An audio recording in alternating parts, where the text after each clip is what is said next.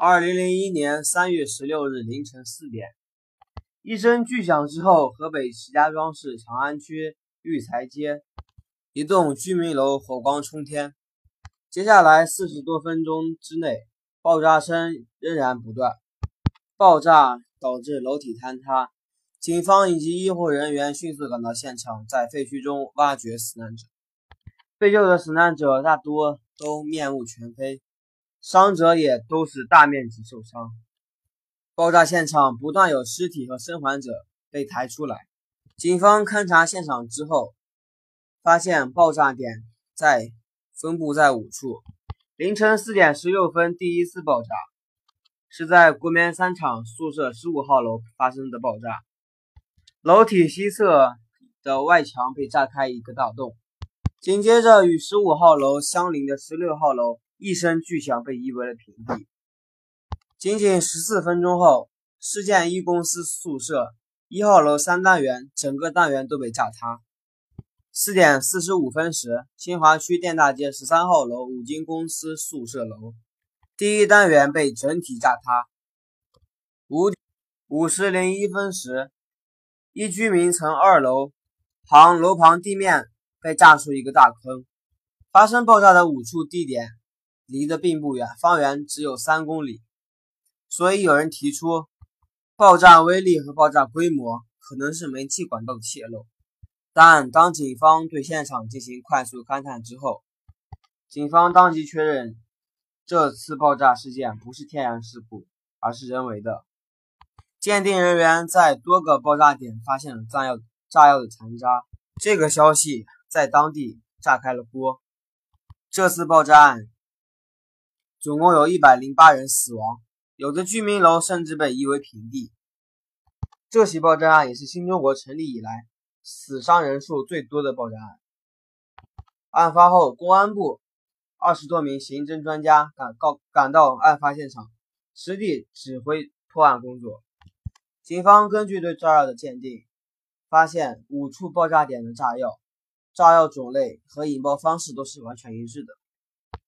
如果要造成如此量的爆炸，炸药总数至少是五百公斤。如此之多的炸药，犯罪嫌疑人是是如何搞来的呢？犯罪嫌疑人又会不会进行下一步计划？首要的，警方现在是要了解到是谁制造了如此丧心病狂的爆炸案。犯罪嫌疑人有三个特征：第一点。犯罪嫌疑人个性极端，有犯罪前科。第二点，犯罪嫌疑人掌握了有一定的爆破技能，并且经过多次的预谋和踩点。第三点，通过犯罪嫌疑人和当地居民有产生过矛盾，或者亲或者有过密切接触。警方根据三个特点，对案发地附近的有前科的犯罪人员进行了拉网式的排查。经过警方排查后，确定排查人与四个爆炸点是否有有什么联系。排查后，一一名叫季如超的男子矛盾就上升了。季如超男，当时是四十一岁。一九八八年，季如超曾因为强奸罪被判有期徒刑十年。一九九七年，季如超减刑出狱。出狱之后的季如超没有稳定的职业。警方通过排查后发现，季如超与几个爆炸点都有关系。国棉三厂宿舍楼十六号楼破坏最为严重，季如超的家就在这栋楼的二零幺室，他和居住在这栋楼三零幺室的一家人产生产生过矛盾，因房屋问题产生过矛盾。国棉三厂十六号楼被炸的洞口，正是季如超继母所住的房间。季如超对他的继母长期怀恨在心。石家庄市新华街市五金公司宿舍楼，季如超的前妻和他的现任丈夫住在那里。长安区和平路的市建一公司宿舍楼一号楼，是季如超前妻父母的家。对于前妻父母支持季如超和前妻离婚，季如超一直耿耿于怀。被炸塌的二层小楼。原来是季如超的母亲所有的，但是后来被季如超的姐姐私自卖给了别人。两人因为分钱产生过纠纷。警方通过季如超的亲戚朋友得知，季如超有大量制造炸药的书籍。季如超也曾尝尝试制造过炸药。警方在季如超的家中发现他一本日记。季如超日记中详细的说明了炸药的制作方法以及杀人方法。曾经有过犯罪前科，具备一定的爆破技能，也与五处爆炸点的居民有过矛盾纠纷。在在案发后八小时，季如超被认定有重大嫌疑。此时，云南警方向河北方面反馈了一个重要的信息：二零一一年三月九日，在石家庄爆炸案发生一周前，住在云南马峰洞村的韦志花被杀害。警方侦查后发现，他的同居男友有重大嫌疑。此男子正是河北石家庄人季如超。但可惜的是，云南公安部门发给石家庄部门，不小心把季如超的名字改成了季如潮，小错误使得季如超一直逍遥法外。为此，公安部对季如超下达过 A 级通缉令。在通缉令发出后，警方陆续接到了不少的线索。河北鹿泉村村民张军涛曾向警方透露，一名长似酷像季如超的人。在三月十五日下午，搭乘他的车，并称运走一些私料的东西。通过线索，警方搜查到了距石家庄市十公里的鹿泉市白沙村的一所废弃工厂里。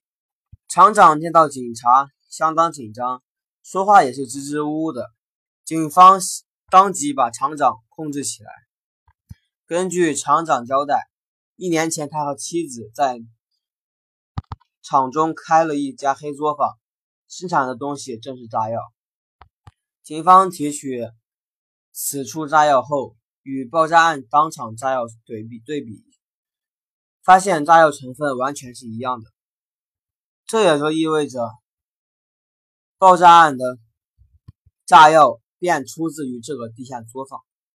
警方把季如超的画像给厂长看，厂长肯定说就是这个人，买了他他。五百七十五公斤炸药，五百七十五公斤炸药，这就是说，石家庄爆炸案发生以后，季如超手里很有可能还有炸。警察必须在最短时间内找到季如昌的去向，并逮到他。案发后第四天，三月二十号，公安部决定组织为期三天的全国集中统一的搜捕行动，这是继。追捕东北二王以来，我国警方规模最大的一次全方位的抓捕。警方掌握线索，得知季如超曾两次去云南做烟草生意，也去过深圳，后来在海南省三亚市也曾打过工，所以警方认为季如超潜逃去南方的可能性比较大。警方采取立足本地、面向南方的缉捕方针。警方也陆续接到了大众的举报，但警方经过多方查证，也都是无功而返。正当调查调查陷入僵局时，三月二十二日晚八点三十分，广西壮族自治区北海监狱职工陈远球下班后，驾驶摩托车途经浮城到北海公路时。在丛林中，一男子窜出，拦住了他。男子要求陈学球载他一程。陈学球问他：“你去哪里？”他不并不出声。男子前往摩托车后坐下，用普通话讲说：“走吧。”男子又用东西顶住陈学球的腰，要求陈学球马上开车。无奈之下，陈学球只好开车。男子要求陈学球开往合浦方向。陈学球感觉这个男的一定有问题。走到一半时，陈学球壮胆，让男子下车，并扭头看了一眼男子的脸，却发现男子用摩托车帽紧紧捂住自己的脸。听到陈学球的喊声，男子迅速潜入大树的阴影里，消失不见了。陈学球追着男子，找男子要摩托车的帽子。接近男子子时，陈学球的摩托车大灯开着，男子大喊：“关灯，关灯！”陈学球当即关上大灯，但陈学球在拿帽子同时，清楚的看到了男子的脸。他发现男子与通缉令上的季如超十分相似。陈学秋立即去报案后，北海市警方立即组织人手，按照沿途追捕男子。警方发现可这名可疑男子。警方调查发现，此男子在当地一杂货店买过香烟、饮料等物品。店主告诉警方，该男子鬼鬼祟祟的。基本上是哪里爱往哪里跑。民警当即在现场提取了可疑男子触摸在饮料和钞票上的指纹。经过技术比对后，该男子指纹与季如超的指纹是完全一致的。警方迅速在广西北海加大了搜捕的力度。三月二十三日早上七点三十分，北海青年苏青带妹妹去上学。路上，苏青发现一名可疑男子，他便让妹妹自己走路去上学，自己跟上了这名可疑男子，也当即汇报给了民警。民警当即顺线追查，追了两公里多时，在团江小学附近发现一名匆匆逃跑的可疑男子，民警穷穷追不舍，很快就将精疲力竭的男子制制服了。被警方制服的男子正是季如超。三月二十三日早上八时二十分，季如超被缉拿归案。警方在季如超身上搜出了三百六十五克硝酸铵炸药，还有三十三十四枚雷管，以及季如超身份证、地图等用品。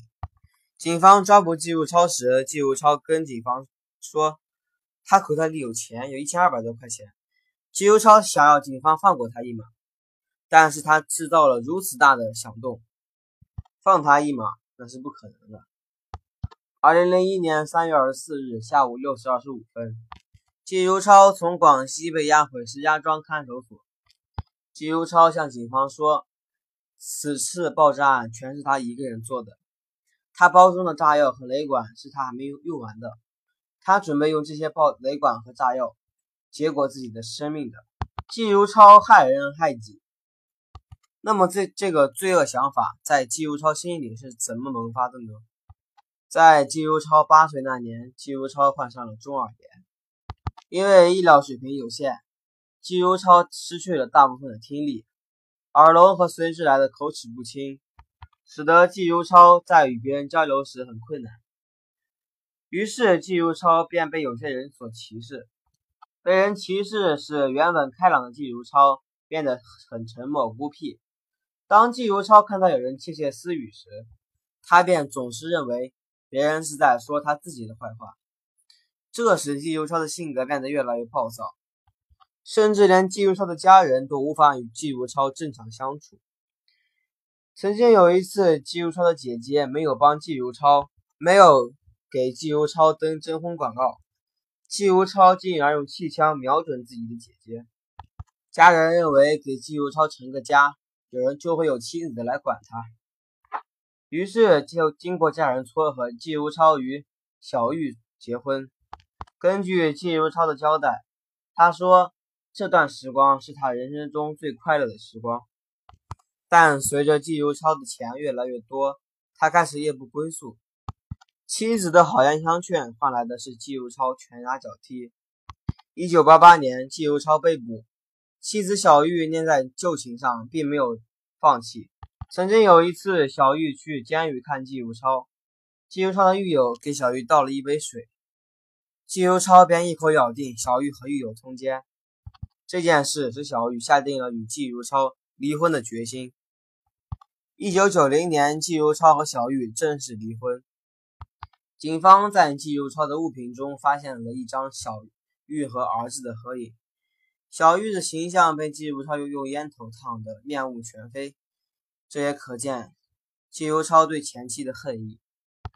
季如超的儿子在爆炸发生时，为了逃生摔断了骨折，性命堪忧。爆炸发生后，有人问季如超：“爆炸时就没有顾及儿子吗？季如超说：“那就不是自己的儿子，炸死也无所谓。”季如超有写日记的习惯，在八年牢狱中，季如超天天都写日记。每一篇日记中，季如超都有要扬言、扬言、扬言要复仇、要杀人，并且季如超在日记中写，他究竟应该用何种方法去杀害自己的仇人。在这种观念的驱使下，譬如季如超选择了爆炸来报复与他有仇的人。由于本身的残疾，季如超对事物的认知有着很大的偏差。在季如超实施爆炸之前，他曾买了二十五公斤炸药进行试验。季如超到河北省鹿泉市郊外的一片空地上进行了爆炸实验。因为自己的听力障碍，季如超以为二十五公斤炸药的威力不够巨大。所以呀，他在实施犯罪时，季如超加大了炸药的分量。所以，当民警告诉季如超爆炸案炸死了一百多人时，季如超的反应十分吃惊。虽然季如超犯罪时并没有想杀死这么多人，但他犯下的罪行十分严重，罪有应得。最终，季如超因犯有故意杀人罪、爆炸罪被判为死刑。厂长厂长和他的妻子因非法买卖、制造炸药罪被判处死刑，并剥夺政治权利终身。三幺六河北石家庄爆炸案是新中国成立以来最大的一一起爆炸案。爆炸案警醒着人们，我们应该吸取教训。今天节目就到这里，谢谢。